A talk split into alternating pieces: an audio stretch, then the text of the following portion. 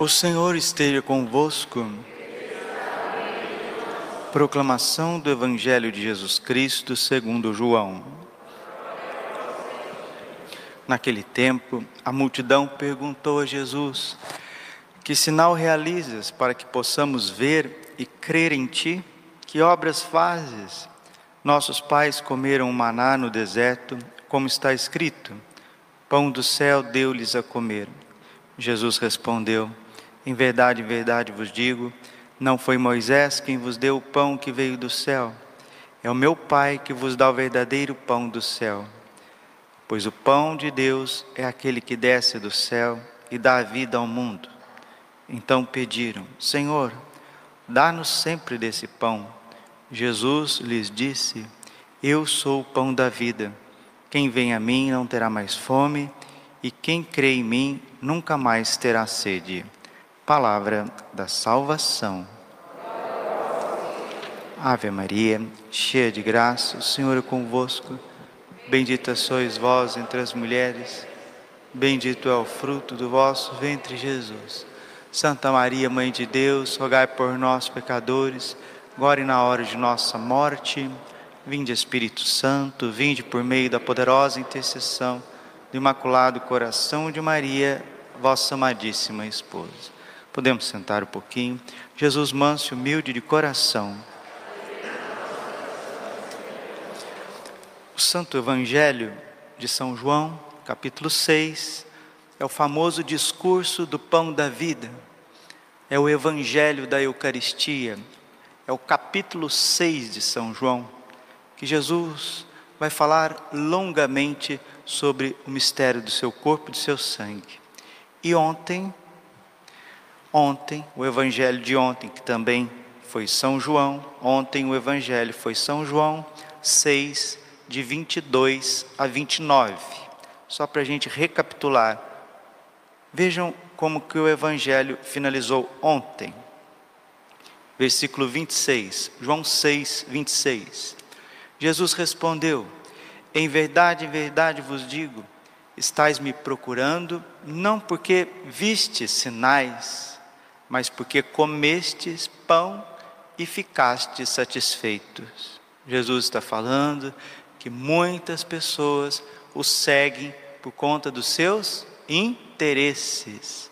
E sejam os interesses mais lícitos, como saciar a fome, mas ainda não é fé, ainda não é amor, ainda não é liberdade. E Deus quer algo de nós, Ele quer uma obra maior da nossa parte. E continua nosso Senhor Jesus Cristo. Esforçai-vos não pelo alimento que se perde, mas pelo alimento que permanece até a vida eterna e que o Filho do Homem vos dará. Nós estamos aqui celebrando a Santa Missa. Nós comungamos, algumas pessoas comungam até todos os dias. Mas nesse contexto, eles não sabiam do milagre da Eucaristia. Jesus estava preparando eles para o maior de todos os milagres. Santo Tomás de Aquino nos diz isso. A Eucaristia é o maior de todos os milagres. E o que que Jesus está procurando na face da terra? Continua o Salvador com as suas santíssimas palavras. Trabalhai não pelo alimento que perece, mas por aquele que o Filho do homem vos dará. Este o Pai marcou com o seu selo, com o seu espírito, com a sua força. Então perguntaram, prestem atenção nessa pergunta do povo, que também é a nossa pergunta. Pergunta dos discípulos, do povo em geral: Que devemos fazer para realizar as obras de Deus? Que devemos fazer? Nós estamos é, dispostos a escalar montanhas, nós estamos dispostos a atravessar mares a nado, nós estamos dispostos a fazer cavernas para realizar a, as obras de Deus. E Jesus respondeu: a obra de Deus é que acrediteis naquele que Ele enviou. Bingo! A obra de Deus é que acrediteis. A obra que você pode oferecer a Deus não é uma catedral, não é, numerosos filhos, não são pregações maravilhosas, porque tudo isso passa. Se você fizer uma catedral maravilhosa, pode vir um terremoto e derrubar. Você pode ter dez filhos, uma hora os dez filhos não podem entrar para o caminho de Deus e se perder todos, sem querer ser batizado. Você pode fazer pregações maravilhosas, como diz São Paulo, 1 Coríntios capítulo 13, posso falar a língua dos anjos, a língua dos homens, e não ter fé, não ter amor, não ter amor, não ter a fé verdadeira. A obra de Deus é que acrediteis naquele que Ele enviou. E aqui não tem como não pensar em Santa Teresinha do Menino Jesus. Santa Teresinha é a resposta a esta obra de Deus, porque Santa Teresinha é uma mulher de fé. A obra de Deus é essa, que creiais naquele que ele enviou. É isso que Deus espera de nós. Os anjos não precisam de fé, eles vêm face a face. Os anjos, os santos, não precisam de fé, eles vêm face a face. Agora, nós, Abacuque 2,4, depois isso repete em Romanos, Gálatas e Hebreus. O justo vive pela fé. E a fé da Igreja Católica é uma fé eucarística. É uma fé no mistério da Eucaristia. Papa João Paulo II, no seu testamento eucarístico, Eclésia de Eucaristia, ele escreveu: A igreja vive da Eucaristia. E hoje Jesus, no Evangelho, continuando o discurso do pão da vida, continuando as suas palavras inefáveis a respeito desse amor imenso que é o Santíssimo Sacramento. Santo Agostinho dizendo assim, né, diz assim, que ele sendo rico não pôde dar-nos mais. Sendo onipotente, não pôde inventar maior amor do que no seu mistério eucarístico. E o evangelho de hoje, João 6, de 30 a 35, continuação, Jesus vai introduzindo a gente no mistério da fé. E no finalzinho, versículo 34, Jesus diz assim: então eles pediram, eles, Senhor, dá-nos sempre desse pão. Jesus lhes disse: Eu sou o pão da vida. Quem vem a mim não terá mais fome, e quem crê em mim nunca mais terá sede. Quem vem a mim não terá mais fome, quem crê em mim não terá mais sede. Aqui o significado é duplo. Quem realmente trabalha para se esforçar, se esforça, colabora para comungar, não vai faltar o alimento material, não falta os recursos materiais que nós precisamos. Mas também Jesus está falando de uma sede mais profunda, de uma sede, sede de sentidos, uma sede de ter sentido na vida. Victor Frankl, que ficou no, no campo de concentração de Auschwitz, um grande psicólogo, Viktor Frankl diz que o homem pode suportar tudo nessa vida, menos a falta de sentido. Não adianta você ser casado se o teu matrimônio não tem sentido. Não adianta você namorar se o seu namoro não tem sentido. Não adianta você ser padre se você não tem sentido para ser padre, não tem um motivo, não tem um porquê, não tem uma razão, não tem uma esperança. Não adianta você estar solteiro se você não tem sentido, não adianta, não adianta você ser chamado uma obra de Deus, uma vocação, se isso não te dá sentido. Não adianta você estar na igreja participando, mas se isso não te dá sentido, se você não tem uma razão para isso, se você não tem uma esperança, e Jesus está dizendo hoje, João 6,35: aquele que vem a mim não terá mais fome, não terá mais sede. Padre, Maravilha, Padre.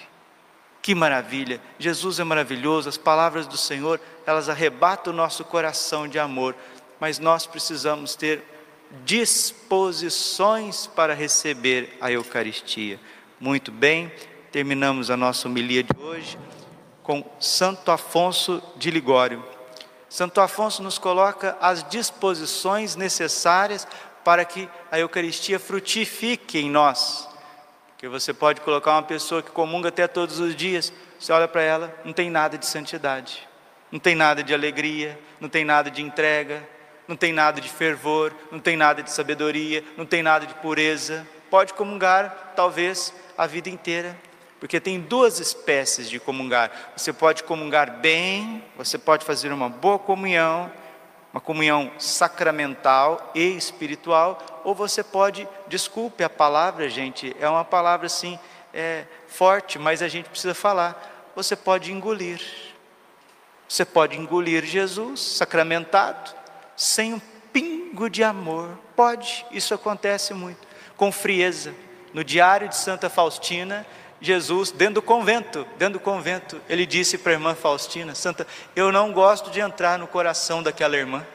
Jesus disse, está no diário. Mas por quê? Porque ela me comunga com frieza, comunga de qualquer jeito. E passa ano, entra ano, sai ano, entra ano. A gente não vê fervor, não vê mudança, não vê entrega. Por quê? Porque não tem as devidas disposições.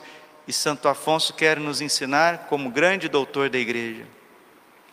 Primeiramente, como ensina o Concílio de Trento, a comunhão é o remédio que nos livra dos pecados veniais e nos preserva dos pecados mortais remédio pela qual somos livres das falhas cotidianas e preservados dos pecados mortais. Concílio de Trento.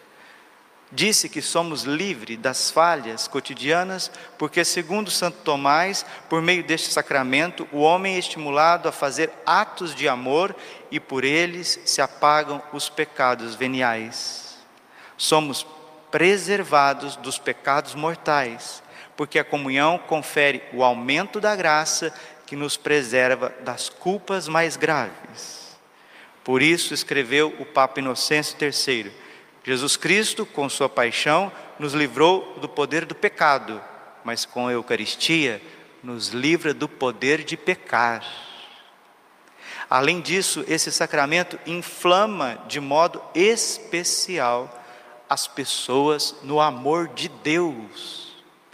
Deus é amor, é fogo que consome todos os afetos terrenos em nossos corações, é fogo devorador. São Francisco de Sales dizia: quando uma casa está em chamas, se joga tudo pela janela, né?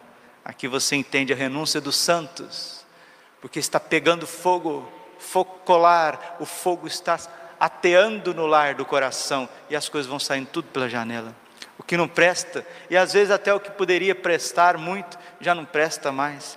E continua a palavra de Deus. Continua, continua o santo de Deus, Santo Afonso. O filho do homem veio precisamente acender este fogo de amor na terra. Não tinha outro desejo senão ver aceso esse santo fogo em cada um de nós. Vim trazer o fogo à terra e que desejo senão eu tenho que ele esteja aceso Lucas 12, 49. Que chamas de amor acende Jesus Cristo em todo aquele que comunga devotamente o seu corpo e o seu sangue.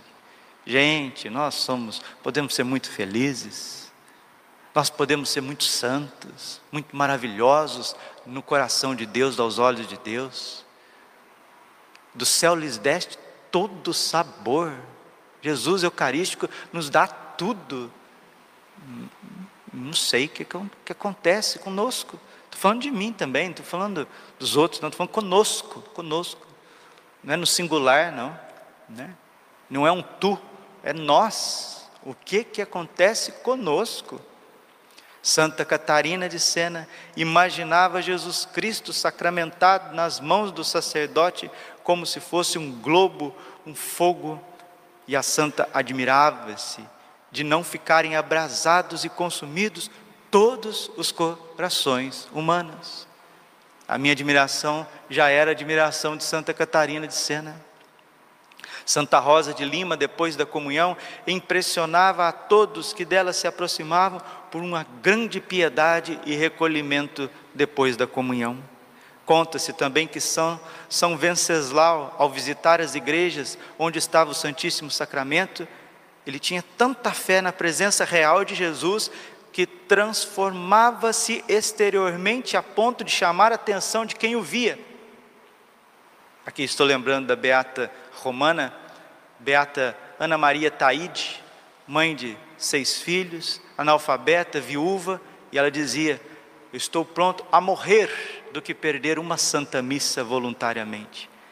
E entre os afazeres de casa, as correrias de casa, criando as crianças, às vezes até mendigando, para poder dar o que comer aos filhos, ela encontrava tempo para ir à missa e ir fazer visitas ao Santíssimo Sacramento.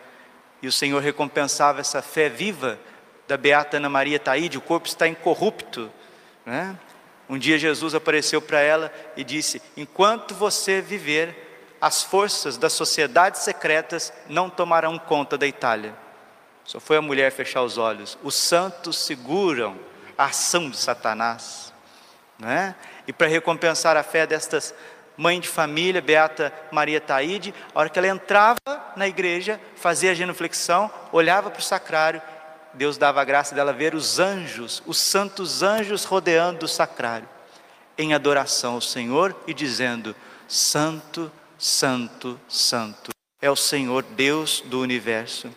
Isso São João Crisóstomo diz: o Santíssimo Sacramento é fogo que nos inflama de modo que, retirando-nos do altar, espargimos tais chamas de amor que nos tornam terríveis ao inferno. Quem comunga se torna terrível ao inferno, se torna terrível aos demônios. Dizia a esposa do Cântico dos Cânticos: Ele me introduziu numa adega, escreveu São Gregório de Nissa, que a comunhão é exatamente esta adega de vinho em que a pessoa fica inebriada do amor de Deus, de tal modo que esquece e perde de vista todas as coisas. Não é assim? A pessoa, quando está meio é, embriagada, está alcoolizada, ela não não perde as coisas de vista, nós também precisamos estar embriagados do amor de Deus. Quando veio Pentecostes, não disseram que os discípulos estavam embriagados? É isso mesmo, está fora de si, mas não pelo álcool e nem pela droga, mas está fora de si, possuídos por Deus, possuídos pelo amor. É isso que nós temos que almejar. E se você não almeja isso como cristão, desculpe, você é um turista. Você é turista. Vem, vai como turista. Entra e sai como turista, porque não almeja, não abre as portas, não deseja, não quer. Ao menos um punhadinho de Jesus. Eu quero dar essa fé ardente, esse amor incendiante. E podemos dizer com os cânticos. Com esse amor me veio todos os bens. Sabedoria capítulo 7, versículo 11. Com amor a Jesus Eucarístico me veio todos os bens. É aquele amor que faz com que a gente morra para tudo aquilo que é caduco. Estou doente de amor. Cântico dos Cânticos, 2,4. Não comungo com frequência, dirá alguém, porque me vejo frio no amor de Deus. Responde Santo Afonso: Por que você se sente frio? Quer se afastar do fogo? Porque você se sente frio, tanto mais você deve se achegar ao Santíssimo Sacramento, se é que tem verdadeiro desejo de amar nosso Senhor Jesus Cristo. São Boaventura escreve: ainda que friamente aproxime-se Confiando na misericórdia de Deus, Ele irá te abrasar. Tanto mais uma pessoa precisa do médico, quanto mais se sente doente. Quanto mais se sente doente. Também dizia São Francisco de Sales: duas espécies de pessoas devem comungar frequentemente. Os perfeitos para se manterem perfeitos e os imperfeitos para se tornarem perfeitos. Mas para comungar com frequência, Aqui terminamos, terminamos a nossa reflexão de hoje, nosso pão cotidiano. Terminamos aqui. profundo, profundo, profundo, autêntico, vindo das entranhas da Santa Mãe Igreja. Mas para comungar frequentemente é preciso, ao menos, ter um grande desejo de fazer-se santo e crescer no amor por Jesus Cristo. Vou repetir. Para comungar frequentemente é preciso ter desejo, Santa Teresinha. Não obras, desejo. Não águias, mas passarinhos desejosos.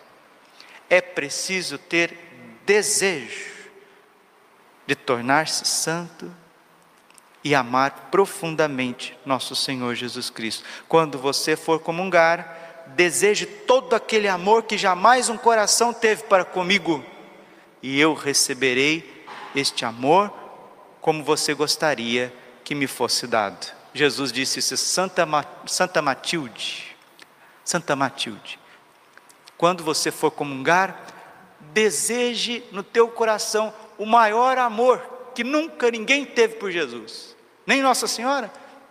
Seja audacioso, nem Nossa Senhora, é difícil, né? Muito difícil, impossível, mas deseje. Deseje o amor do coração imaculado de Maria na hora que você for comungar. E Jesus está dizendo a Santa Matilde é você, ele vai receber como se fosse teu.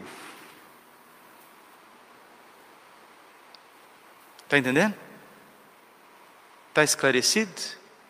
Então, queridos, vamos nos derramar como esse vinho em libação que purifica a face da terra.